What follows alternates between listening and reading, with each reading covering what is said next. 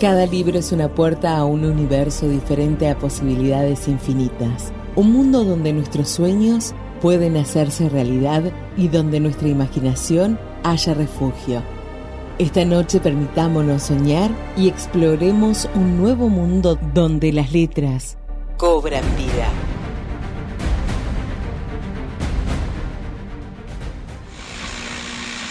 Libro les aburre, déjenlo. No lo lean porque es famoso.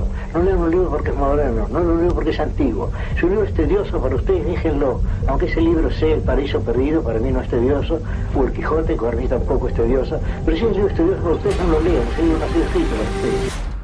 32 minutitos que nos separan de la hora 22 y después de haber tenido una eh, un corto receso, como dicen por ahí, una semanita que nos Chiquitín, sirvió para más, recargar ¿eh? las pilas. Este, volvemos con el primer segmento de agosto, digamos, el primer especial de agosto dedicado a la literatura por la especialista de la casa, ni más ni menos, a quien damos las muy, pero muy buenas noches, a Olivia Regis. ¿Cómo estás, Olivia? Hola Olivia, buenas noches, ¿cómo andás? Hola, muy bien, ¿cómo están ustedes? Perfecto, viste que casi, bien. casi, casi no tuvimos tiempo de extrañarnos. No, casi se pasó muy rápido. Se pasó Todo. rápido, es verdad. Sí, sí. Igual siempre, aunque aunque sea una semana pasan muchas cosas. Sí, eso es verdad. Por eso pasa rápido también, ¿no? Porque eh, cuando uno no hace nada por ahí, es como que no se acaba más el día, pero cuando estás en algo, este, por suerte pasa, pasa volando no solamente el día, sino que la, la semana se nos pasó volando. sí. Bueno, casualmente eh, se me pasó tan rápido, pero tan rápido que mm, la sugerencia que teníamos este, para de ocio, ¿no? En cuanto a, a películas, series y demás, las liquidé. Entonces me puse a, a revisar tus posteos en Instagram y, y justo vi que eh, estabas este, haciendo referencia a una serie en Netflix, eh, Yo Nunca. Y, y dije, wow, la voy a ver. Este, y Sí, la- bueno, podemos hablar un poco yo nunca y hacer un poco algo un poco diferente al Eh, principio, Está si muy quieren. bueno también. Estaba muy bueno. La verdad que eh, los primeros capítulos están muy. Vos sabés que me dio la sensación eh, de la serie que va a estrenar ahora de eh, Sex Academy. Puede ser, mm, si no tengo mal presente el nombre. Este. es- y la verdad que, bueno, está eh, muy jocosa, muy, muy buena, muy linda está. Bueno, cuento un poco de la serie Yo Nunca. Es una serie que en realidad no estrenó este año, sino que lo que estrenó ahora fue la segunda temporada, que sigue la historia de una chica india americana y cómo vive su, su día a día en los Estados Unidos, teniendo una cultura diferente. Y además, bueno, él perdió a su padre recientemente, va, va por ahí el asunto. Y a mí lo que me gustó mucho de esta serie Mm. es que realmente los personajes parecen adolescentes, porque la mayoría eran adolescentes cuando se grabó, y además los diálogos son bastante buenos y no y, y es realmente es- te- tocan temas importantes y no queda como una serie más Claro, sí, no es muy trivial ni nada por el estilo. Es este, muy actual con todo lo que sucede, ¿no? muy buena además es la primera serie con una indio estadounidense como protagonista así que eso ya siempre suma pero hablando de series eh, también no sé si ustedes la conocen las personas del público también hay una serie que se llama You Sí. Sí, sí. Tenés razón, salió Sí, sí, sí. muchísimo tiempo, soy fan. El tema es que muchas personas no saben que You se basa en una novela, en realidad.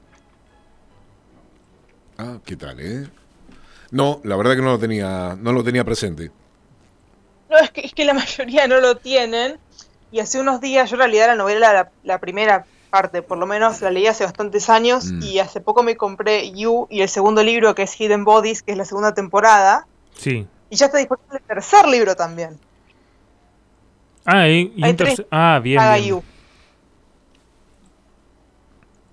Sí, sí, es una serie larga. Es la Y de. es que Sí. La verdad es que están mu- está muy buena, por lo menos yo ahora estoy releyendo el Mm. primer libro y creo que el personaje principal, que es Joe Goldberg, es todavía más extraño que en la serie. Ah, es más, es más intenso, digamos, en el libro que, que en la serie. Sí, explico un poco eh, de qué trata Sí. You. Tenemos un protagonista que es Joe Goldberg, que trabaja en una librería, y cuando entra una chica, que se llama Beck, se queda totalmente obsesionada, se queda totalmente obsesionado con ella, la persigue a todos lados, averigua toda su información, roba su teléfono para poder ver qué escribe. es un psicópata. Sí. Tal cual. Y es capaz de matar de quedarse con ella. Sí, sí, porque hay, hay crímenes en. Un stalker, como podríamos decir. Terrible, ¿eh? Y un stalker, pero a otro nivel. Claro. Uf. No, no, es una persona muy intensa, Joe Goldberg. Y, y en, eh, bueno, en la, en la serie está, está muy bien demostrado, muy bien mostrado esto, pero en el libro también, y es increíble también eh, lo, lo enfermizo que puede llegar a sonar, porque además el libro está narrado desde su punto de vista. Ah, mira. Aunque la serie en parte se porque él habla como un narrador. Claro, pero si es si está narrado desde su punto de vista es como que vos estás sujeto, sujeta a creer lo que él cuenta, Bueno, digamos. y, y a toda la patología que él tiene. Totalmente, porque él además eh, dice cosas como, por ejemplo, digo una frase, ah, es con respecto a los tweets de ella que hizo antes de conocerlo a él. Dice, Sí. no nos conocíamos, pero ya, pero ya siento que me estaba llamando. Tiene Sí, como sí, un sí, delirio. tal cual. Tal cual, no, no, no, no vi todavía la segunda temporada, solamente me quedé en la primera, pero tenía eso como de que eh, se justificaba por lo que él hacía, ¿no? Incluso, a ver, le gustaba un montón a la chica, pero cuando empezaba a ver sus publicaciones y demás, y es como que decía, y vos querés ser poeta, es, es verdad que lo que escribí es medio mediocre, pero te voy a ayudar, y es como que, y si vos lo lees desde su punto de vista, es como que eh, eh, tenés que estar sujeto a creer eh, en, en lo que él trata de justificarse. Es que lo que sucede acá, sin decir ningún spoiler, es que lo que nosotros vemos, Sí. que él en realidad está hablando de dos personas diferentes. Está hablando de lo de quien él piensa que es Beck Ajá. y la Beck de verdad. Él Claro. cuando la conoció, la vio, se imaginó toda una vida. Y cuando te metes en su celular, no es verdad. Claro. Entonces él se imaginó toda una cosa y quiere que ella encaje en eso que se imaginó. Claro. eh, Y eso no sí. No Desde, pasa jamás eso. desde lo patológico, él va dibujando todo un futuro en base a, a todas sus emociones, pero no es lo que mm, realmente o físicamente eh, tangible eh, está sucediendo cotidianamente, sino todo eso pasa en su cabeza. Sí, además hay que tener en cuenta que esta es una persona, no es una persona que conocía de muchos años, es una persona que un día entró en la, en la librería donde él trabajaba y él quedó flechado. Sí. Ah, lo flasheó. Él la iba Mm. a seguir a todos lados e iba a averiguar todo sobre su vida, e iba a interferir en su vida, siendo él un extraño. Esa es la primicia principal. Gran libro, eh, se puede conseguir, yo lo, lo conseguí en Kell, los primeros dos libros están ahí, el último está agotado porque Mirá. salió recién en abril. Así que no sé cuándo lo van a traer, pero esperemos que, que sea pronto. Si no, siempre está la opción de pedirlo online Sí. Es la que queda, sí. Bueno, y, y respecto a esto con el tema de los libros y demás, este, Carlitos, te cuento, me imagino que vos también sabrás de la noticia, pero está muy feliz, muy feliz porque ahora van a poder comprar en cuotas todos los ejemplares que se les ocurra, o hasta donde dé lo que dé la tarjeta, dijo. Eso siempre es una gran noticia. Sí. ¿Hasta, hasta en cuántas cuotas se podía hacer, Carlos? Este, Y ayer lo este que... último ítem lo suman. Sí, eh, que- no, no recuerdo el, el anuncio este de nuevo de ahora Mm. 12, 20, 24, 30, el rubro libros, mm, creo que no sé si en, en cuál de esos entraba, pero bueno, ya en 12 es re difícil comprar algo en 12, tiene que ser mucha cantidad para que tengas que hacer en Mm. 12 este, un, un libro, no, obviamente. Pero entra el rubro, justo entraba el rubro libros dentro Sí. del plan este. Bueno, y es- importante un dato no menor, que eso se lo dejo como tarea para el hogar, el interés que va a tener si usted compra en 12, en 24, porque yo quiero comprarme, qué sé yo, dame la librería, este, la pago en 30 cuotas, ¿cuánto es el interés? Espero que no haya interés en algunos productos. Bueno, No, es creo que los sí. 12 sin interés. sin interés. Mira, Sí, Mm. ya existe en realidad. Vos puedes comprar las cuotas que quieras con interés. Sí, sí, sí, pero viste que esto de promocionar con cuotas tan largas sin interés no es lo mismo en un pago que en 12, en 24 y ahora en Sí. 30, ¿no? Y la hora 12, la hora 6 y la hora 13 siempre sin interés. Si entra dentro de ese plan es sin Mm, interés. Bueno, buenísimo.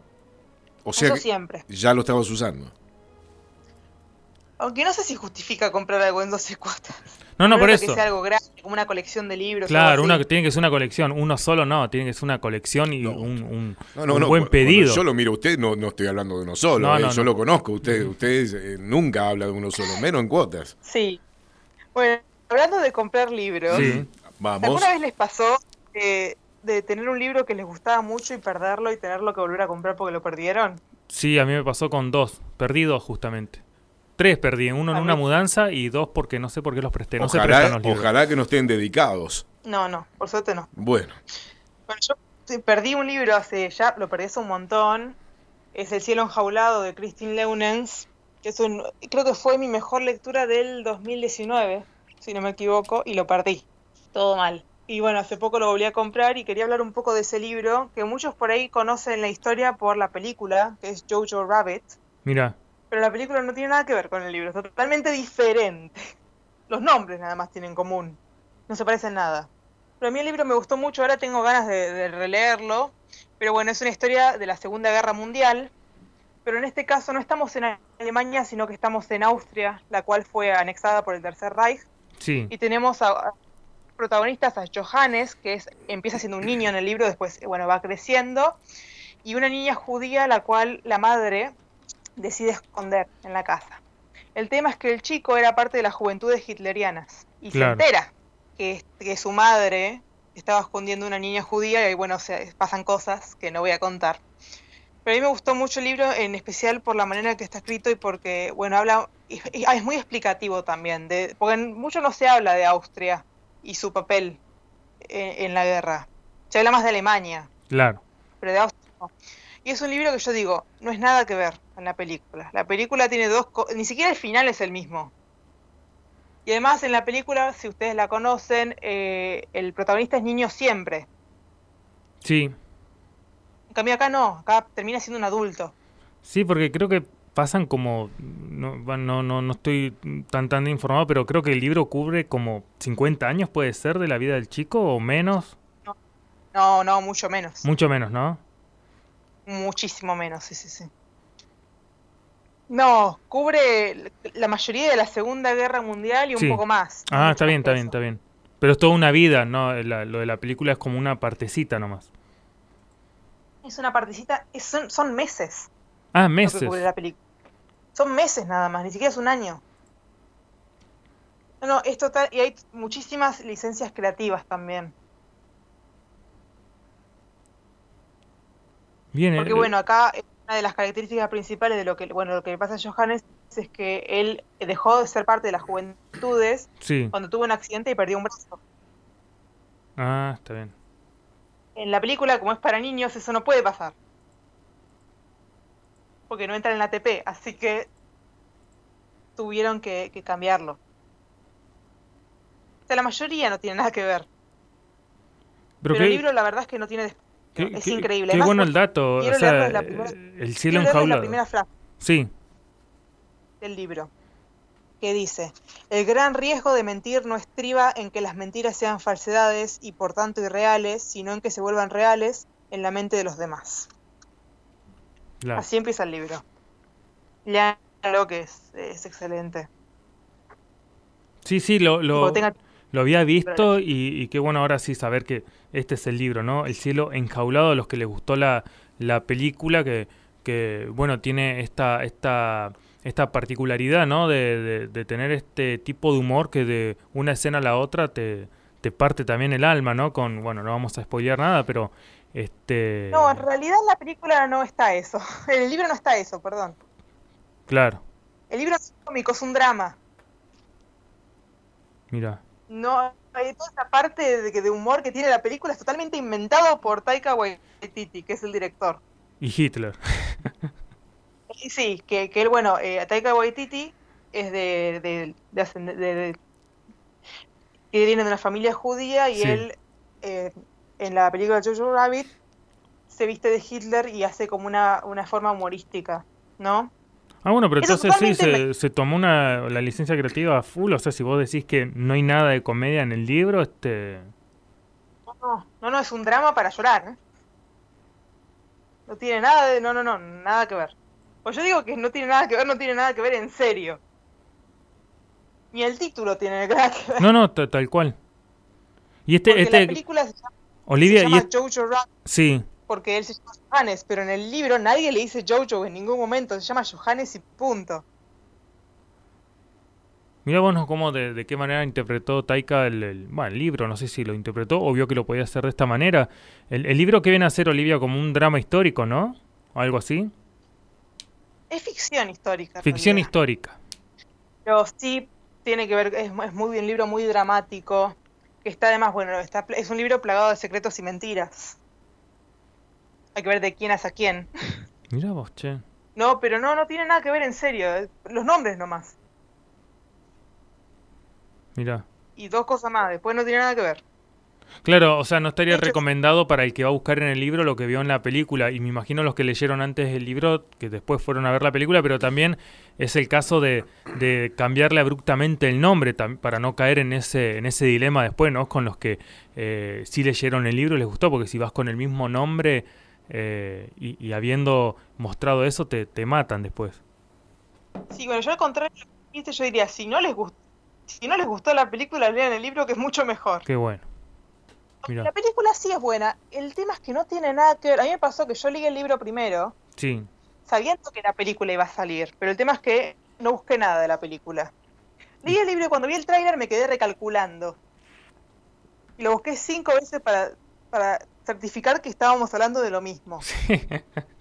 Porque no se parece en nada. Pero nada, ¿no? La, el cielo enjablado es es increíble, pero es, no tiene nada de humor, pero nada. Ni una gota de humor. Es para llorar, es un drama. Mira. No es un libro eh, humorístico, para nada. No, no, es, es, es es casi, no, es casi como si fueran dos cosas totalmente diferentes. Bien, anotadísimo entonces, qué bueno. Ah, ¿Y te puedo preguntar a cuánto lo conseguiste, Olivia? Eh, ¿A cuánto lo conseguí? Eh, el precio oficial creo que es 1500. Ah, una ganga. Yo lo compré usado. Igual lo usado de nuevo, por una persona que tenía dos copias y vendió una. Claro.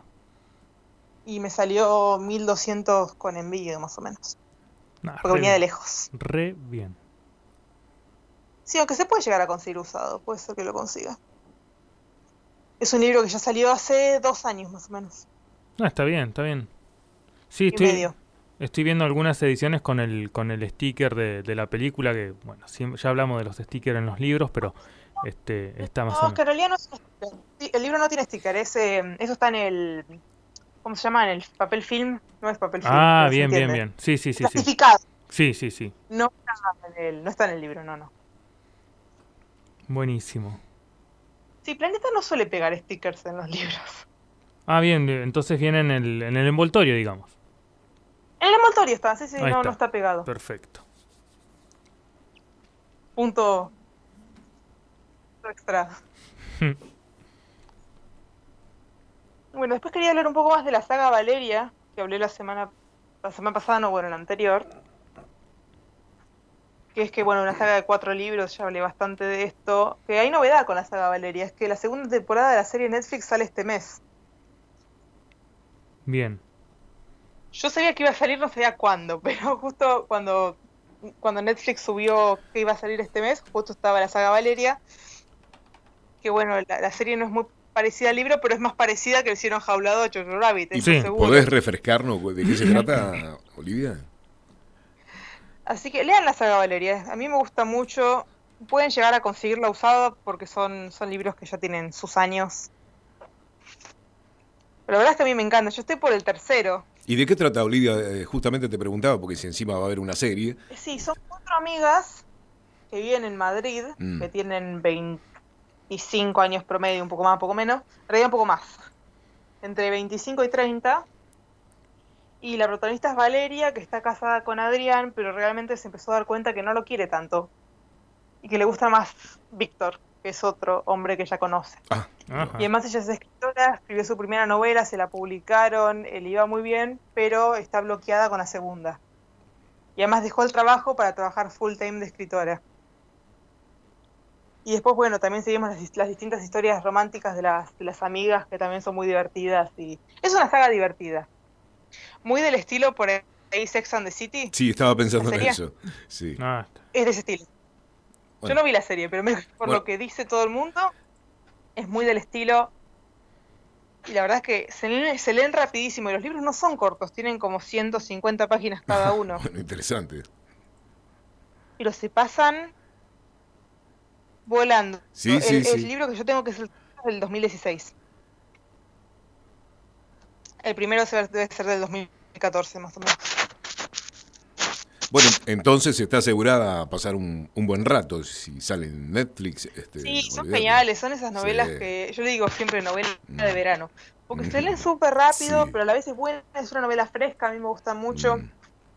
Voy a publicar las reseñas de los primeros dos tomos pronto. Los tengo ahí ya escrito, pero no los subí todavía. Así que estoy en eso.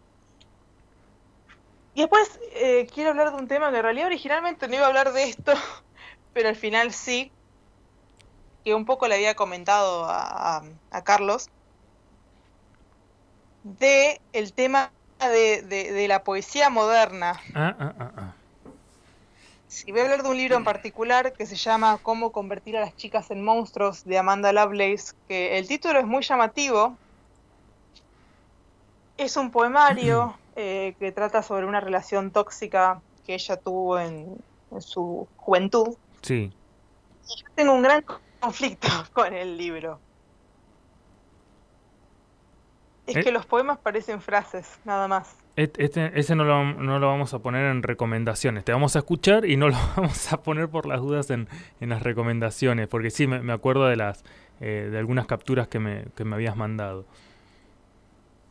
Y la verdad es que yo tengo un conflicto con esto, porque todas las dos personas con las que hablé les encantó. Claro, es lo que yo te decía, que había leído, este, no buenas, una sola, o sea, leí una porque una publicación y era, era positiva, por eso este, te, te- te es que había bueno, con respecto a este libro, en particular a mí no me transmitió nada, puedo ser yo también, es que es muy... Es que yo algo que considero que es verdad es que escribir...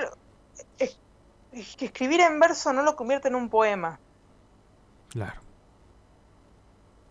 Son dos cosas completamente diferentes. Y a mí me pasa eso, y me pasa con mu- muchos poetas, eh, no solo con ella en particular. Es que realmente parecen frases, no parece un poema de verdad. Que no digo que, por ahí es un estilo igual. Yo no juzgo. Si les gusta ese estilo, genial, no es para mí. Pero hay muchas personas que le encantan. Y si uno va a las reseñas de Goodreads, que es una página web eh, para lectores, está muy polarizado. Tenés personas que lo amaron y personas que hacen reseñas del estilo escribir espacio, una espacio, Claro. palabra espacio. Sí, sí, sí. Sigo la frase sin de ponernos espacio por si no se entiende. Eh, En una reseña del estilo, escribir una palabra por oración no lo convierte en poesía. Ese estilo de, de re- reseñas. Es algo muy, muy así, que es como, es como la grieta, muy polarizado. El que lo ama y el que lo odia. Y hay mucha, muchas críticas, bueno, mucha gente también llama esto poemas de Instagram.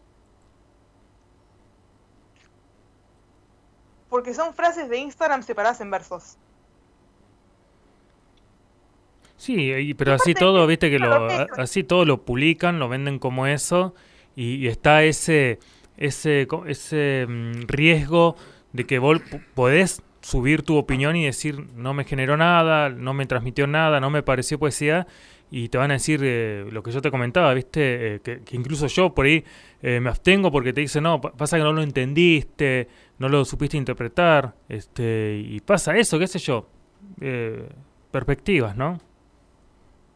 No, bueno, yo hablé con otras, además de las personas estas que yo digo que son del ambiente de la literatura, que lo leyeron y les encantó. Sí. Después eh, eh, estuve haciendo una encuesta popular, consulté como varias personas, y la mayoría me dijo que, que no pueden creer que eso sea un libro de verdad. Claro.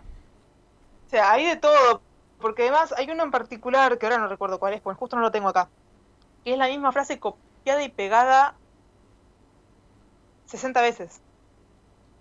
¿En serio? Con Se- otra Se rompió. Claro, final. no, no, pero, Claro, me eh, imagino- pero en un libro, como dice Olivia, no es lo mismo publicarlo, qué sé yo, en Goodreads, en, de- en Wattpad o en Instagram, lo que sea, que un libro que sabes que estás pagando la hoja y, Pero y para la estás- escribir tenés 60 una hoja veces, entera sí. leyendo una misma... Hay que retirarse, Carlito, hay que irse a la montaña, No, pero el- introspectar, y bueno, ahí salió esto. Bueno, es una autora bestseller a todo esto. Y a No todo esto, claro. Pero a ver, eh, yo- yo- eh, y aprovecho que... me Aprovecho, gusta, claro, claro. Que no saca que a otros sí le pueda gustar. No, obviamente, y, y qué bueno que tocas ese tema porque yo aprovecho Pero, para y- consultarte. A mí me pasó exactamente lo mismo eh, con un libro que me lo vendieron re bien porque estaba buscando alguien, una autora copada, quería leer eh, a, a alguna escritora y, y me recomendaron mucho a Samantha Schweblin, ¿no? Listo, compro eh, Siete Casas Vacías, no sé si lo, lo leíste, y, y con, un, este, con un interés, porque el libro venía eh, lleno de, eh, etiquetas de, bueno, autora ganadora de 14 premios acá, libro premiado en Barcelona por un jurado de este, y un montón de cosas. Le digo, buenísimo, vamos a leer. Siete casas vacías, siete relatos diferentes sobre, bueno, distintos tipos de mujeres. Me gustaba mucho que todas las protagonistas fueran mujeres, y, y te juro que terminó el libro y, y me quedó nada. Vacío. Así como el título, nada, no me generó nada. Vacío. Emití Claro. mi opinión Sí, sí. y bueno, me dijeron eso. Pasa que no entendiste eh, porque toca estos temas, es una Y lectura aquello, profunda, claro, pero Y aquellos que logran entender eh, cuál es el mensaje eh, o, o en qué estaría imaginando el, el autor, ¿no pueden explicar un poco cómo, cómo es que ellos ven esta, esta proeza, no? Bueno, con respecto a esto tengo varias cosas que decir, que esto me disparó varios temas. Uno Mm. es que nunca leí a Samantha Shewilin porque nunca me llamó la atención Claro. en particular. Dos, hay muchas veces que vende más la temática que la cosa en sí. ajá, Lo que vende es que sean siete relatos de mujeres. sí, Como en el caso del libro de Amanda Lovelace, lo que vende es que sean poemas sobre una relación tóxica. Y es- tiene como, una, así como un trasfondo feminista. Eso es lo que vende. Mira, Después, hay veces que una obra puede estar también, es depende cómo se venda. Por ejemplo, algo que me pasó a mí con el cielo enjaulado es que las reseñas de, de, mm, otras bookstagrammers, todos hicieron reseñas negativas. A nadie le gustó el libro. No les gustó porque el protagonista les cayó mal. Pero el tema es que el protagonista no te tiene que caer bien para que la novela sea buena. La idea del protagonista es que te caiga mal. claro, porque está armado de esa manera. Esa es la idea. Es como, es como que uno hable de You y diga, bueno, pero yo Gordon me cae mal. Y sí te tiene que caer mal. Es un psicópata que mata gente. Si no, no funciona la construcción del personaje. Malo. Claro, Bueno, con el cielo enjaulado nadie entendió lo que yo... o sea, n- nadie, vio, nadie vio lo que yo vi, lo que yo vi de, de las personas que conozco, porque muchos lo vieron desde una relación tóxica y demás. claro. Pero como yo siempre digo, que algo no esté bien en la vida real no significa que no pueda estar tratado en un libro. Mientras uno no tenga la madurez necesaria para comprender que es ficción. Claro.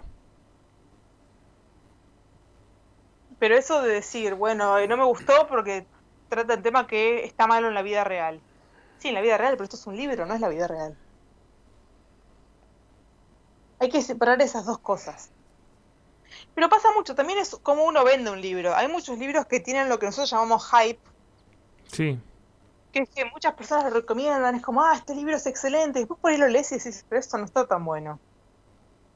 Porque a veces las personas cuando hacen reseñas mienten. Dicen que es mejor de lo que es, o demás. O puede ser que realmente les encantara y dijeron, bueno, está bien. Pero, por ejemplo, hay personas que por ahí comparan determinado libro con tal otro. Y no tiene nada que ver. no, no. O también estos títulos como el mejor tal que leí en mi vida. No, por ejemplo, no sé, el mejor libro romántico que leí en mi vida. Uno puede hablar de los mejores libros románticos, pero no el mejor.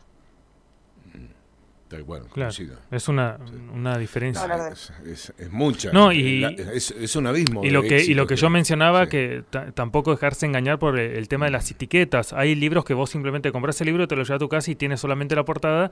Y hay libros que están llenos de etiquetas, de, de todos los concursos que ha ganado, los premios, No, no, y el- jurados, el autor, todo. O que es bestseller Claro, y, y, demás. eh, que es bestseller y que vendió más de 5 millones de copias, entonces te llevas ese, e- ese terrible tesoro a tu casa y, y- y también sucede eso, que no te, que no te guste. Y, aparte genera una expectativa que después cuando lo lee uno... Uno piensa que está ser. mal uno mismo, dice, Claro. che, ¿por qué no me gustó? Algo está mal en mí. No, a mí no, yo nunca miro si ganó premios o no ganó premios, no me interesa. Y mucho Porque mejor para mí, porque, eh, Porque no caes en la premio, expectativa. Un montón de cosas. Claro. Tampoco, primero no sabes cuánta gente se presentó. Claro. Segundo no sabes qué es. ¿Concurso de qué? ¿Quién, quién lo juzga? Un premio no dice nada. Porque se basa en la opinión subjetiva de un jurado. Nada más. Yo creo que hay que valorar una obra, bueno, en base a la sinopsis, que también puede ser engañosa. Pasó, me pasó alguna vez, de que leo una sinopsis, espero algo y después los libros no es nada que ver. Como lo que nos contaste la Pues- última vez, sí. Hay sinopsis que están demasiado bien escritas. Y muchas veces las sinopsis no las escribe el. No lo escribe el autor del libro, lo escribe otra persona. Claro. Ese también es otro tema. Pero que un libro gane un premio no significa nada. Que un libro sea bestseller del New York Times no significa nada. Que un libro sea publicado por la editorial más famoso del mundo, más famosa del mundo no significa nada. También. todos diferentes y son públicos diferentes también. Claro. Por ejemplo, este libro de poemas que yo leí es bestseller. Y a mí la verdad es que no. Claro. Sí, Nada. sí, sí. Y es bestseller y a, y a un montón de personas les encanta y está genial. El cielo enjaulado, yo lo amo y la mayoría de personas lo detestan porque no les gusta el protagonista, porque Claro. no es una buena persona y ya. Es un tema de perspectiva. Uno- yo creo que un libro porque tenga bu- muchas buenas críticas no significa que sea bueno. Como así también podés eh, no llevarte por la cantidad Bueno, de ejemplares vendidos. Pero es lo que por ahí es lo que dice Olivia, ¿no? También la editorial necesita vender ese libro. Así que si lo Siempre- puede llenar más de. Siempre es vender. te puede vender primero el hype y después el libro, mejor. Sí. Sí, también por ahí yo tengo tanto conflicto con esos títulos como el mejor tal que leí en mi vida. Claro. En una buena época se usó mucho con un libro en particular que no voy a decir cuál es. Que el libro es bueno, pero no es el mejor de la categoría. Ni de lejos. Ni de lejos. En mi opinión, ¿no? Mi opinión subjetiva. Claro. Pero con esos títulos del mejor, de entender que sí o sí es muy bueno. Y a veces la verdad es que no es tan bueno. Yo creo que siempre hay que usar la expresión uno de los mejores. Claro. Porque además siempre va a salir algo mejor después. O por lo menos en vez de decir que leí en mi vida, que leí en el año o que leí en el mes. El año, en el mes, yo, sé- yo hago mi top del, del año. Sí, Como siempre, hago un top medio sesgado porque en el top no entran clásicos claro. y no entran relecturas. Clásicos porque no puedes comparar nada actual con un clásico. No porque, no, a ver, no por la historia en sí, ni por un tema de esnovismo. Tiene que ver con un tema de época, con un tema de prestigio y un tema de historia. No se puede comparar. Claro. Es como que compares un policía con un poemario, no tiene nada que ver. Entonces hay ciertas cosas que dejo, que dejo afuera. Tampoco ensayos no entran ni poemarios tampoco. Tan solo novelas. De ficción, porque si es una novela de no ficción yo no lo puedo juzgar. Porque, por ejemplo, si es un libro como un memoir, un libro de la vida de alguien, no lo puedo juzgar porque no puedo juzgar la vida de los demás. No puedo decir si tu vida es buena o mala, si tu vida es aburrida o entretenida. No se puede juzgar eso. Me pasó una vez que leí, un, leí una autobiografía que la verdad es que no me, no me gustó. Pero yo no puedo juzgar la vida de esa persona. Pues no corresponde. Hay cosas que no se pueden juzgar.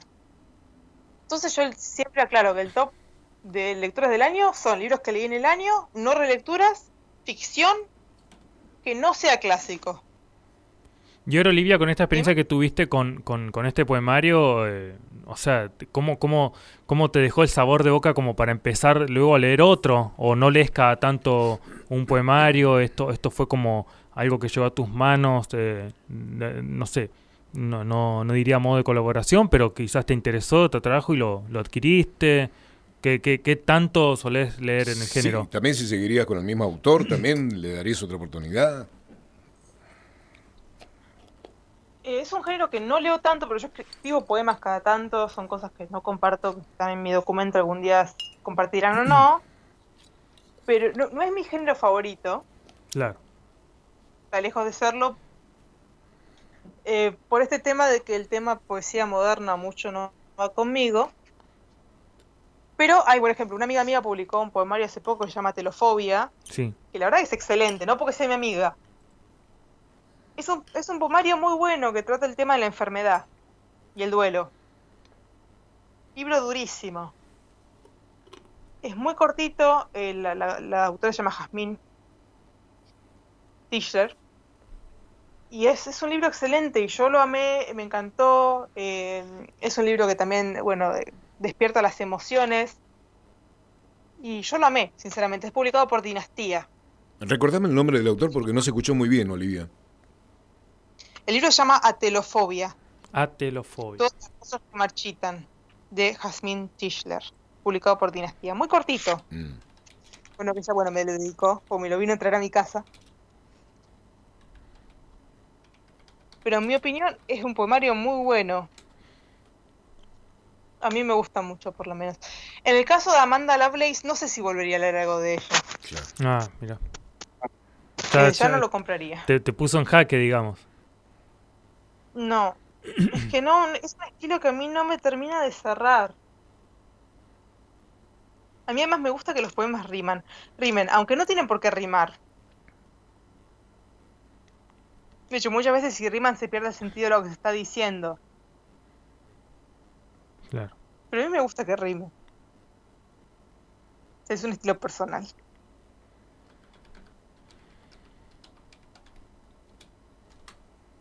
Bien. Pero como digo, hay, hay de todo en el género poético. Sí, sí, cuando, cuando me mandó las capturas y me preguntó qué te parece esto, pe- pensé, digo, me, digo, uh, me está poniendo a prueba porque yo también con la poesía, nada, nada, no, prácticamente ni siquiera incursionado en. Y yo en lo más poesía. cercano a la poesía son las canciones. Nada, la verdad.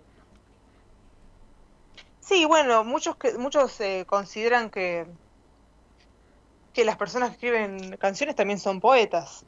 Tal cual. Porque depende del punto de vista. De hecho, bueno, uno de ellos ganó un premio Nobel, Bob Dylan. Ganó Claro, el premio sí. Nobel de literatura. Sí. Y fue muy juzgado porque dicen esto es literatura y bueno, es una forma de escritura también. Las canciones. Depende de uno cómo lo vea. Pero el tema del género poético hay de todo. Están los poemas más clásicos, como por ejemplo los poemas de Edgar Allan Poe. Después, bueno, nos tienen lo, eh, más, eh, hablando de Latinoamérica, tenemos eh, los poemas de Pablo Neruda. Claro. Tenemos, hay un montón de, de poetas que uno puede buscar. Es cuestión de ir, leer y ver eh, qué es lo que a uno le gusta. Y como decías vos, ¿qué es, lo- eh, qué- ¿cuál es eh, la lectura que, que- a ver, la funcionalidad, pienso yo, es que te despierte sentimientos positivos, negativos, pero que te genere algo, ¿no? Que lo leas en modo automático para terminarlo y, y listo. Sí, también hay, hay muchos libros que, como yo digo, están, están movidos por, por la publicidad, están, están movidos por el hype Sí, y a veces no viven a la expectativa. A veces sí. Hay libros con hype que me han parecido muy buenos y libros de los que nadie habla que me han parecido mejores aún. claro. Pero todo es un tema de, perspectiva. Le- leí libros autopublicados muy buenos. Como también leí bestsellers muy buenos. Y también digo, a mí no me gustó el- este poemario, pero puede ser que a ustedes sí les guste o que a alguien más sí le guste. No es mi estilo. Pero lo terminaste. Lo leíste todo. Sí, lo leí porque si no lo termino de leer no lo puedo juzgar. Claro, muy bien. Ese es el tema. Yo creo, yo creo en eso, que si uno va a juzgar algo, por lo menos hay que terminarlo. Tal cual. Pero no, mi opinión fue la misma desde que empecé hasta lo que lo terminé. No, De hecho, bueno, la reseña sale pronto. Ah, leí. Ah, bueno. Entonces la voy a estar esperando, en serio. Sí, sí, sí. Sí, a ver, yo, yo hablé, eh, pregunté, digo, ¿la puedo subir igual? Me dijeron que sí. Eh, también es mi punto de vista. ¿Está bien? No, No, igual- sí, perfecto. Pero es un, es, es un libro que mucha gente le gusta, no digo que es que a mí no me gusta. Y eso puede suceder entre ciento y pico libros leídos en el año que uno no te guste o no sea tu temática. Porque los poemarios, a mí algunos, muy pocos que realmente me gustan. Pero, eh, pero es que no tiene, si- es que tiene que haber, si, si no hay disparidad de opiniones, es como que eh, siempre vas a leer cosas buenas, ¿no? De, de- de todo lo que se, de todo lo que se hace y, a veces tenés que encontrar eh, ese, punto, no, no, no digo negativo, pero ese punto crítico objetivo de, de- de decir, mira, para mí esto me pareció tal cosa. Siempre, obviamente, uno lo va a hacer dentro de- del respeto que merece. No, sí, por supuesto.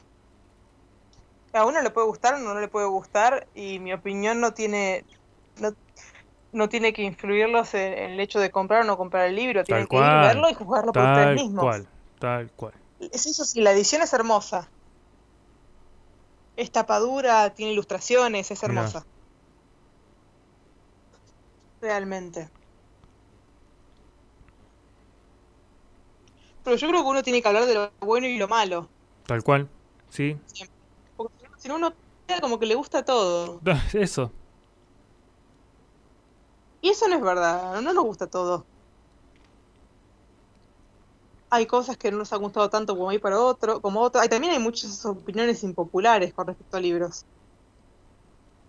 El libro por ahí que le gustó a todo el mundo y a vos no, o el que no le gustó a nadie y a vos te encantó. sí.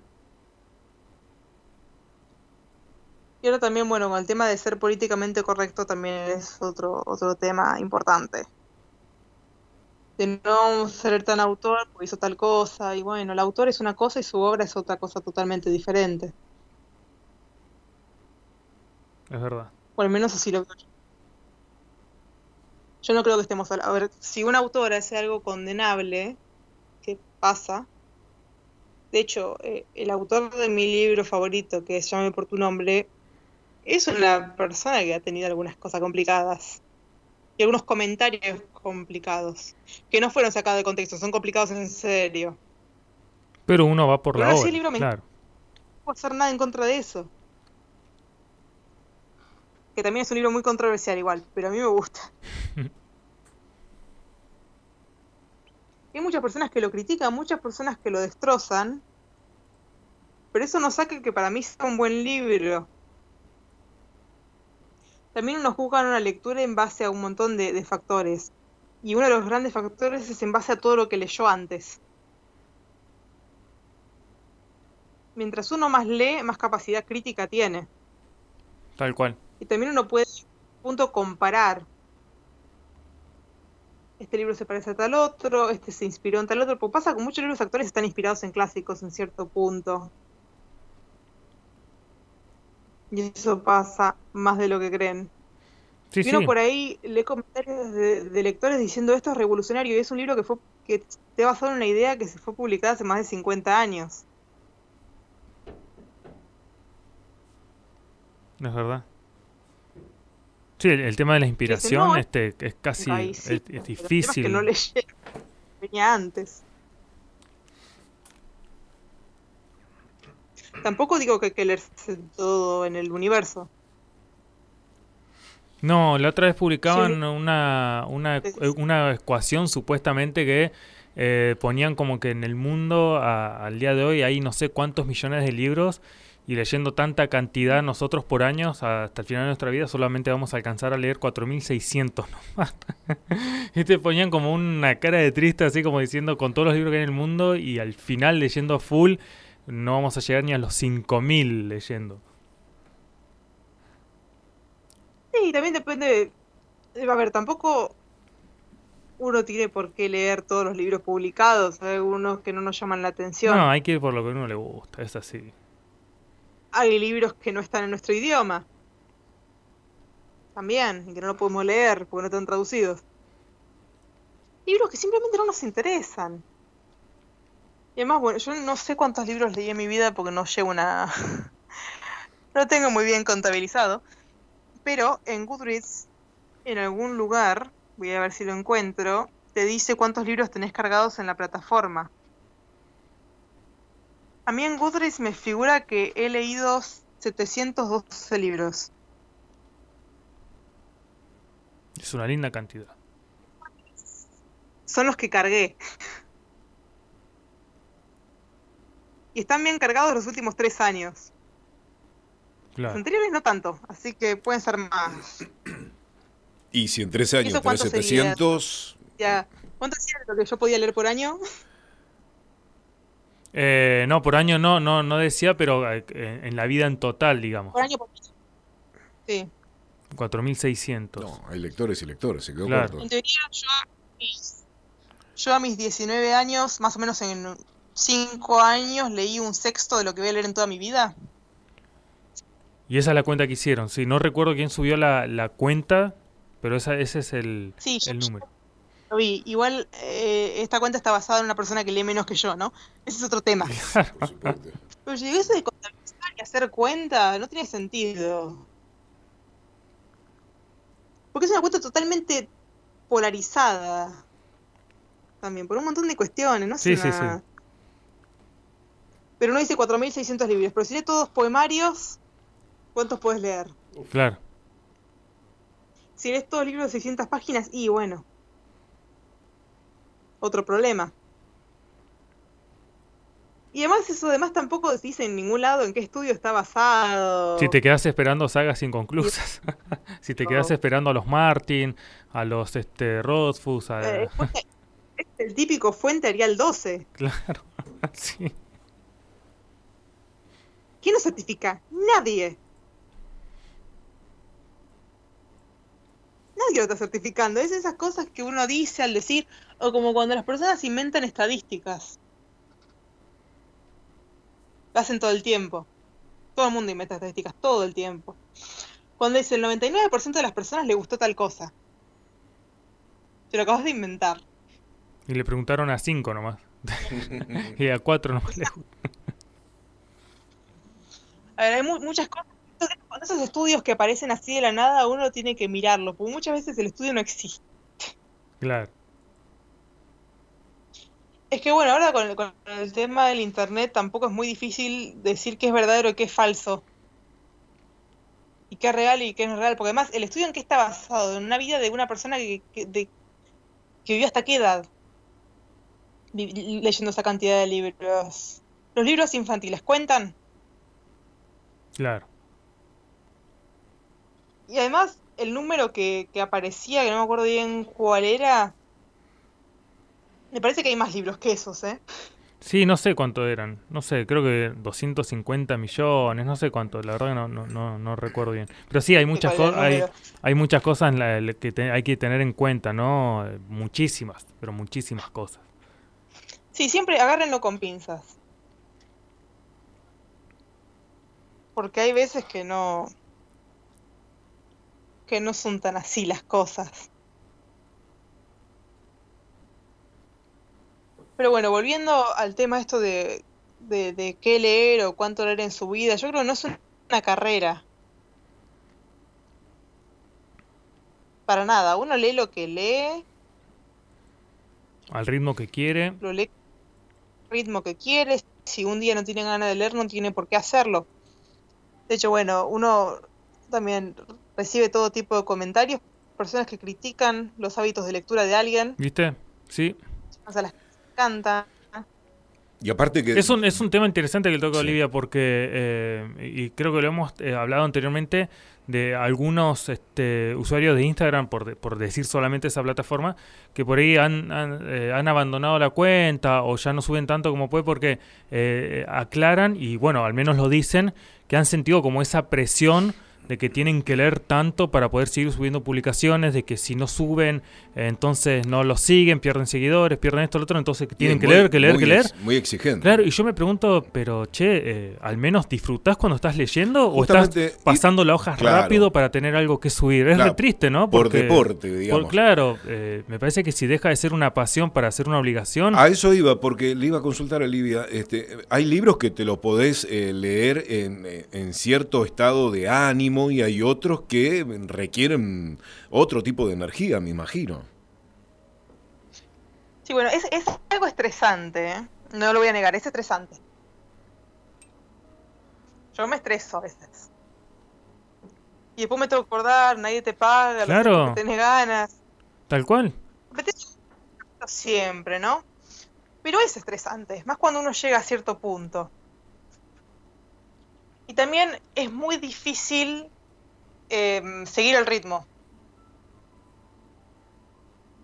Es muy difícil seguir el ritmo. Y además que eh, hay que ser sinceros, eh, a, la mayoría de la gente que, que a uno lo sigue, eh, vamos a decirlo así crudo, no le importa cómo la estás pasando vos en, lo personal, en lo privado, y, cuáles son tus tiempos para poder generar este, para, para poder generar lo que estás compartiendo y que por ahí solo le importa que, que ve que sigas publicando, publicando. Tal cual. Eh, o sea, no es que va- vaya a ver a alguien y te mande un mensaje y te diga, che, ¿cómo estás? ¿Estás bien? Yo ¿La estás pasando de tal manera? Hace tiempo que no se te ve por acá, Sí. que esto, que lo otro. He escuchado a Olivia cuando dice, leo varios libros al mismo tiempo y, y- y reflexionando un poco de esto, ¿no? Hay libros que son muy pesados realmente. Entonces, si vos querés llegar hasta el final de ese libro, este, por eso mencionaba que demanda una energía muy especial, un gasto distinto de energía. Uno tiene que estar eh, energéticamente enfocado de otra forma, ¿no? Porque para devorarse un libro que es realmente pesado, este, bueno, alternar con otras historias, ¿no? Bueno, le doy un descanso Y que para ser pesado no tiene que ser largo. no, no, no, No. pesada la trama, Sí, pesado la historia,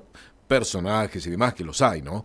Entonces, bueno, por ahí es como que alternando, oxigenás un poco, te da un poco más de, de fresco, ¿no? No, bueno, a veces pasa que uno lee una lectura que no le termina de entusiasmar, pero hay que, a veces hay que terminarlo. Me ha pasado igual de alguna vez leer algo y decir no quiero seguir más y no seguir. Claro. decir, hasta acá llegué. Me pasó, muy poco igual, Mm. pero me pasó. Bueno, es algo estresante, en especial porque, bueno, eh, yo, yo siento que yo también en parte contribuyo al estrés de la gente. Porque hay gente que se estresa de lo mucho que yo trabajo, es como muy raro el fenómeno. Yo actualmente estoy subiendo un reel todos los días, o siete, o sea, siete reels Sí. por semana y Sí, más sí. o menos cuatro publicaciones fijas Sí. las cuales tengo que escribir, sacar las fotos, editarlas, leer el libro y todo. Y Aunque una no es de libro, y- es de y, película, claro, y a- que ver. Y acostumbras, acostumbras a tus seguidores a eso, a tener esa cantidad eh, de producción en el día o en la semana. Sí, y es algo con lo, que, con lo que yo me siento cómoda haciendo. Y si un día no te van a subir, no subo y subo el día siguiente y ya. De Pero hay personas que por ahí se ven amenazadas por algo así. Porque dicen, bueno, pues yo no llego a leer tanto, yo puedo subir una publicación por semana. Y eso también está bien. Uno no tiene por qué ser una máquina de hacer cosas porque además uno tiene otras actividades, estudia, trabaja, tiene hijos, Claro. familia. Tal cual. No puede estar enfermo también. Y uno tampoco debe explicaciones Tampoco. a nadie. Pasa mucho, bueno, uno, uno se expone también. Se expone a recibir insultos, los cuales he recibido, Sí. comentarios desafortunados, los cuales he recibido, comentarios no deseados, también he recibido, bastantes. Sí, uno tiene que estar sujeto también, ¿no? A, esa- a esas cosas. Sí, te está sujeto a todo y a veces uno hace la cuenta, a veces vale la pena y a veces no. Porque además muchos lo ven desde afuera, lo que es el, el fenómeno Bookstagram, eh, fenómeno BookTok, y creen que es fácil. Y no es fácil. Es un montón de trabajo. Yo le dedico todos. Si yo, si me tuviera, yo, yo siempre digo, si yo me tuviera que pagar por mi trabajo, no me podría pagar. No podría pagar porque no me alcanzaría la plata para pagarme. Pero lo hago, como digo, por amor al arte. Y algún día me cansaré y no lo haré más. y Claro, bueno, así son las cual. cosas. Pero nunca por, por obligación. O sea, uno hasta donde... Hay que, hay que hacer lo que uno le haga bien, le haga sentir bien. El motor, ¿no? Este, después un día te cansa, claro. sí, Y, y de todas maneras, el día que te sientas obligada a, este, a seguir haciendo algo que ya no te apasiona, estoy seguro que también se va a Y notar. claro, ¿hasta dónde, hasta cuándo uno siente que vale la pena, no? Sí, bueno, yo creo que estuve justo estaba reflexionando de eso el otro día, porque si uno busca la palabra renunciar o frases que tengan que ver con renunciar, todos te dicen que no te rindas. Claro. Pero rendirse tiene mala fama nomás. Uno se puede rendir, yo me he rendido muchas veces en mi vida y estoy contenta con mi decisión. Rendirse no es malo, para nada. Tampoco digo que hay que, que, hay que abandonar a la, prim- a la primera adversidad.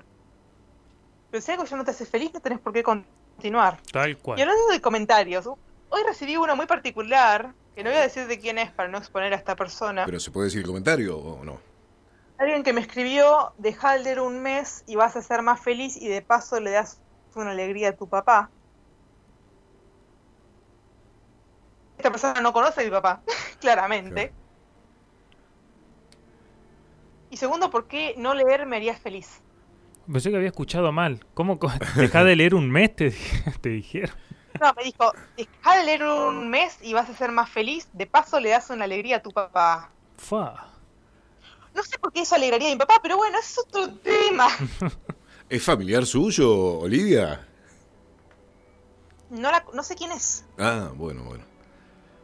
Bueno, No, vio, para- vio que- para- vio que, Para, para comentarte algo así Sí, con esa liviandad, es como No le que. gusta. No, es que, eh, siempre hay en toda familia alguien, viste, que te quiere demasiado o un poquito de algo, este, no, no le cae muy bien, viste. Pero bueno, este, no, por eso preguntaba, puede ser cualquier otra persona desde ya, ¿no? Este, pero a Yo- manera jocosa me, me Yo, suena. yo acepto que me digan, deja de gastar en libros un mes y vas a ser más feliz. Yo lo acepto, eso es verdadero. Puede ser, puede ser, Es pero loable. dejá de leer, pero dejar de leer no. eh, es imposible. Pero ¿qué te importa? Dijo, si yo leo es porque me gusta. La misma persona hace unos meses me había comentado que deje Mm. de leer y me consiga un novio, ¿no? Pero ¿qué le, qué le interesará? Bueno, Es tenemos increíble. consultas, Olivia, si estás disponible. No, eso no hablo de mi vida privada. Bien, bien ahí. Menos en Instagram, entonces, olvídate. Este, pero está muy bien este, no, seguir leyendo. No, vida privada no hablo de mi familia, no hablo de mis relaciones No. y no hablo de mis amigos. Está bien, eh, está muy bien. Pero bueno, esto de ser público, ¿viste cómo es Olivia? Este, es parte de todo, ¿no? Bueno, recibe comentarios, recibe, recibe comentarios no solicitados, recibe un montón de cosas. Mm. Es parte, es parte de la vida, es parte de, de- de subir. Y uno dice, bueno, pero hablas de libros, no, no estás exento. No, No. por supuesto, mucho menos. Eh, porque hay, público para todo. ¿no? Hay público para todo y se renueva. Yo cuando, cuando recibí ese comentario, el de, Mm. de no leer un mes, me acordé mucho de, de 1984, de la ignorancia, es la fuerza. Me pareció muy gracioso porque ahí, ahí yo, yo no conozco a esta persona, no sé quién es, no le voy a contestar. Pero yo entiendo que esta persona entiende que leer es algo que me pesa. Claro, estaba pensando Que no justamente en eso, sí. lo supuso. Supuso. Yo. Y además, ¿por, por qué nos interesa tanto la vida de los demás? Estamos por ahí. Pero leer no es malo. Leer no es tedioso. Y si es tedioso, no debería estar leyendo ese libro. A menos a que sea de la escuela, chicos. Esto no es una excusa para no leerlo del colegio. Claro. Pero no es algo tedioso, no es algo que, que yo sufra. Y digo, ay, tengo que leer otra vez. Es algo que a mí me gusta hacer y lo hago todos los días. Si no me gustara, no lo haría. Porque además, paso más horas leyendo que en el teléfono, más o menos. Y eso es mucho, hablando de hoy en día.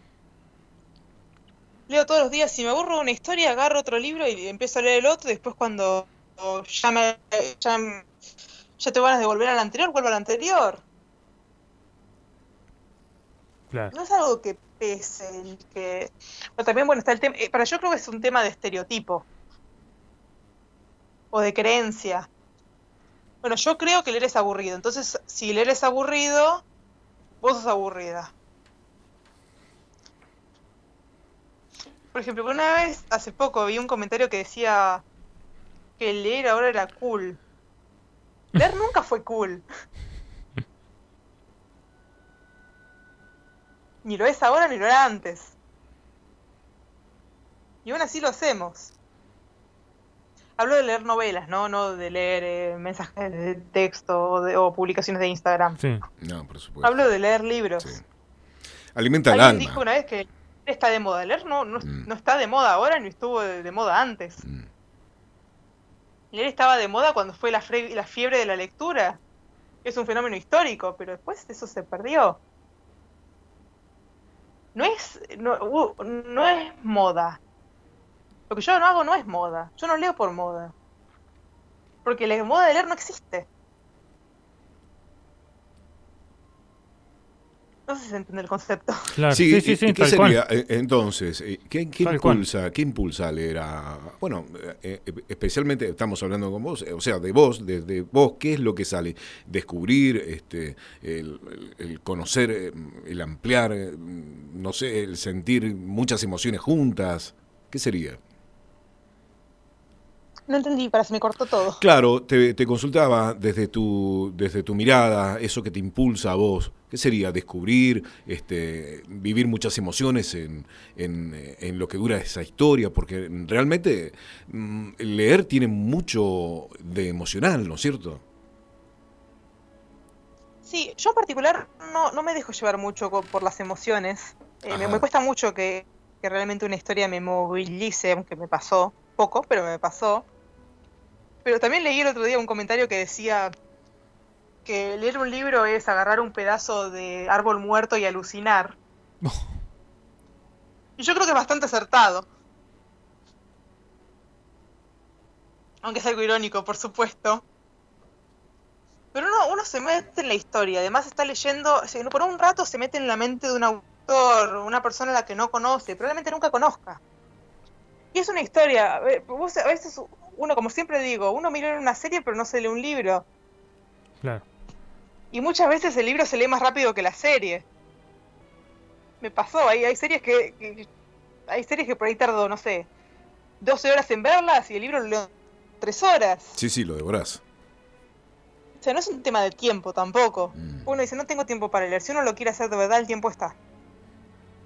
Más bueno, en, en época pre-pandemia, cuando estaba todo más libre, eh, cuando tenía que ir a lugares, yo me llevaba mis libros para leer en la, en la mochila.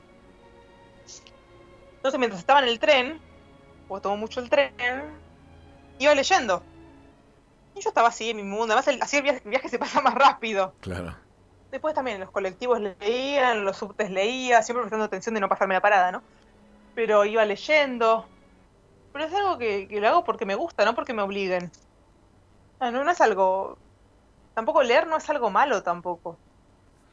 Pero no, es, es maravilloso el tener un espacio para, para dedicar a, a descubrir ot- otras cosas, ¿no? Eh, otros mundos, otras, otras vivencias, qué sé yo, cuántas personalidades se pueden haber eh, en sin fin de libros, ¿no? Este, es increíble. Bueno, ta- también se entiende que, bueno, leer, la lectura es una, una actividad bastante solitaria. Uno lee solo. Pero después lo puede comentar con personas, con otras personas. Y yo como no, no tengo muchos amigos, eh, bueno, antes no tenía amigos lectores, ahora sí. Pero eh, en parte por lo que hago.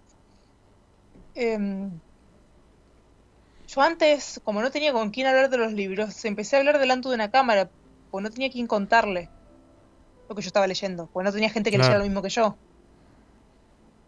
Entonces encontré mi grupo en otro lado, que no era en la vida real, porque en la vida real a mi alrededor no había personas que leyeran lo mismo que yo, o no leían la misma cantidad o demás. Y ahora tengo muchos amigos que leen muchísimo, algunos leen lo mismo que yo y otros no. En- Entonces, cuando yo leo un libro por ahí que me gusta mucho, que no me gusta, tengo a quien consultarle. Y sí, está bueno eso. No, porque, o sea, eh, querías hablar con alguien del libro que leí. A ver, pasa mucho que leíste algo que te, te partió la cabeza, que te gustó un montón y lo querés compartir con alguien. Y más allá de que ese alguien te escucha, vos en la cara le ves que te está escuchando en modo automático, que no le está interesando mucho. Sí. Y vos querés contarlo, querés compartirlo, querés decir. eh, y pasa muy seguido, Pero, pero. hay, algo, hay algo que dice que es verdad. eh, eh, leer es algo muy solitario. ¿Dónde está escrito que uno tiene que leer en compañía este, o acompañado? Si no, no, no leía nunca. Eso es una conexión que hay uno con, con, con el- el- la obra que ha elegido, el título que ha elegido, el autor, eh, fuera lo que fuere. Pero es algo solitario. ¿Dónde está escrito que uno no, no, no puede estar Claro. en solitario y ser feliz así como está? Ni más ni menos, no necesitar más nada. Sí, también, bueno, está el tema de que muchas personas ven estar solo como algo malo. Pero no, eh, porque no se bancan. A ver, bueno, hay otro tema ahí detrás de eso, Olivia. Un tema de personalidad, Y extrovertido, sí. introvertido. Sí, También. sí, sí. Bueno, aquella persona que siempre necesita de alguien, y bueno, este, una cuestión de apego muy profunda, ¿no? Entonces no puede bancarse estar con uno mismo, ¿no? Y no sé, yo disfruto estar sola, disfruto estar sola con mi libro. Y estar en cual. mi libro no estoy sola, estoy acompañada por mi libro. Bueno, pero Claro. solamente, eh, eh, Olivia, aquel que estuvo solo y disfrutando, en- se encontró, aquel, eh, aquella persona que le ha sucedido algo parecido en algún momento de la vida y lo pudo atravesar y disfrutar de uno mismo, de ese tiempo de soledad, solamente ellos pueden hablar de esto. Los demás, este, si no lo han vivido, es muy difícil. Bueno, también, por ejemplo, está muy mal visto, por ejemplo, si uno está en un, en un, en un restaurante o algo, estar leyendo eh, un libro, papel. Pero si alguien lee el celular, no pasa nada. Claro. Y es lo mismo. No me digan que no. Quedas como, ah, una persona antipática, solitaria. Y si mirás el celular y estás hablando con alguien o estás leyendo un libro en el celular porque nadie sabe qué estás haciendo, ahí ya no sos tan solitario. La verdad. Ahí ya está bien visto. Y es una percepción, es una percepción muy particular, de- depende de la persona también, ¿viste? Es así. A mí me pasó de gente que se ha ofendido porque yo estaba leyendo en la mesa mientras ellos estaban hablando entre ellos en el celular, ¿no? ¿Pero qué? ¿Estaban compartiendo la mesa con vos? ¿Qué? ¿Estaban compartiendo la mesa con vos o eran mesas ajenas? Sí, conmigo, pero no estaban hablando con nada, estaban hablando por el celular y yo no tenía con quién hablar con el celular, así que estaba Así leyendo que- mi novela. claro. Les ofendí. Bueno, su problema, no el mío. A ver, tampoco, a ver, algo, leer no es bueno ni malo en sí mismo. Si a ver, a ver, si a alguien no le gusta leer, está bien, no te gusta, no te gusta y ya. Pero esa no es razón por la cual criticar a alguien que sí le gusta. O que sí encuentra algo en la lectura. Pues sé que hay muchas personas que, que, que la lectura no les transmite nada y eso está Mm. bien, no hay problema, es- depende de cada uno. Yo tampoco creo en eso de que dicen, no, eh, vos tenés que leer un libro de verdad. ¿Y Ahora, un libro no es bueno ni malo en sí mismo. Claro. ¿Cómo, ¿Cuál es el, dame uno, cuál es el, eh, para quién, según quién, dijo? Según quién, según nadie. Exacto, sí. Según nadie. Según la opinión subjetiva de esa persona. Claro, tal cual. Y así para todo, Olivia. Así para todo, y como habíamos hablado de bueno, de sentir la presión, de, de- de tener una cuenta, de actualizar, la presión es real. Eso uno tiene que hacer el balance. A mí me ha pasado de sentirme desbordada en una época y tomar algunas decisiones y cambiar la manera en la que hacía las cosas por un tema de presión. Y eso está bien porque nosotros a pesar de tener una cuenta, a pesar de compartir algo, tenemos una vida también. Y hacemos otras cosas y eso está bien. Y si uno empezó a hacer algo y después no tiene ganas de hacerlo mal, más también está bien. O como, o, o también, si uno está leyendo un libro y a la mitad se da cuenta que no le está gustando, también está bien dejarlo. Uno no tiene sí o sí, que sí o sí llegar al final. Porque uno hay, que- hay que meternos en la cabeza que uno nos- hacemos las cosas porque nos gustan. En el momento que nos dejan a gus- a de gustar ya no vale la pena. A la mayoría seguro le pasó de que vio una serie, que vio dos capítulos y después la aburrió. Olvídate, a mí también, sí, me, me sucede eso Bueno, y después no lo puedo sostener. Hay tanta oferta Mm. que seguro uno va a encontrar algo que le guste. Tal cual. Es cuestión de buscar. Sí, así es, así es. Tal cual lo describís.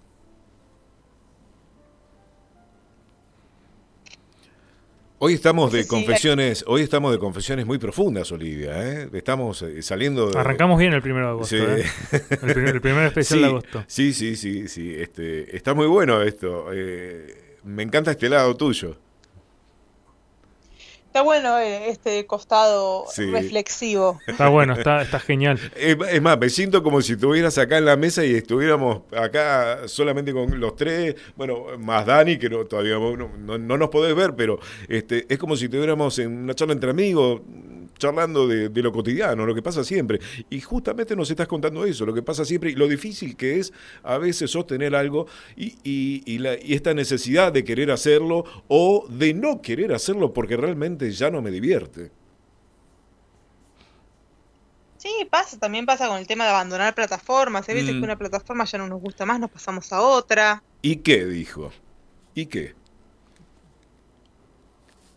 Sí, que eso está bien también. Como digo, abandonar las cosas tiene mala fama, pero a veces es lo mejor. No, por supuesto. Tampoco digo que hay que hacerlo, pero No. si uno ya no se siente feliz con lo que hace, ¿para qué seguir? Sí, yo siempre digo, ¿no? Lo que te hace bien, lo que te hace pleno, lo que te da felicidad, este, eso mantenelo, sostenelo. Y lo otro, va y viene. Es así de simple. Totalmente. Bueno, yo ya los voy dejando. Buenísimo. Entonces, a ver, eh, yo no te quería interrumpir. Eh, Este, este lado estaba bueno, ¿no? Del, del especial de hoy. Pero para recordar, entonces las recomendaciones de hoy quedan en, en You. Estamos You, hablando de libros, ¿sí? sí, You. La saga de Valeria. Y este. Y, Vecino enjaulado. La, sa- y es- ese, ese es el. eh, Creo que es la próxima. hecho, la el saga de Valeria, Enjaulado. recordemos que va a estar en Netflix. me- me- porque me metí demasiado en la charla. Eh, Valeria, la, está, la, está la primera temporada y la segunda sale en estos días, en septiembre, eh, en agosto. ¿y ¿cómo la encontramos? ¿Así? Valeria se llama. Valeria. Buenísimo. Bien.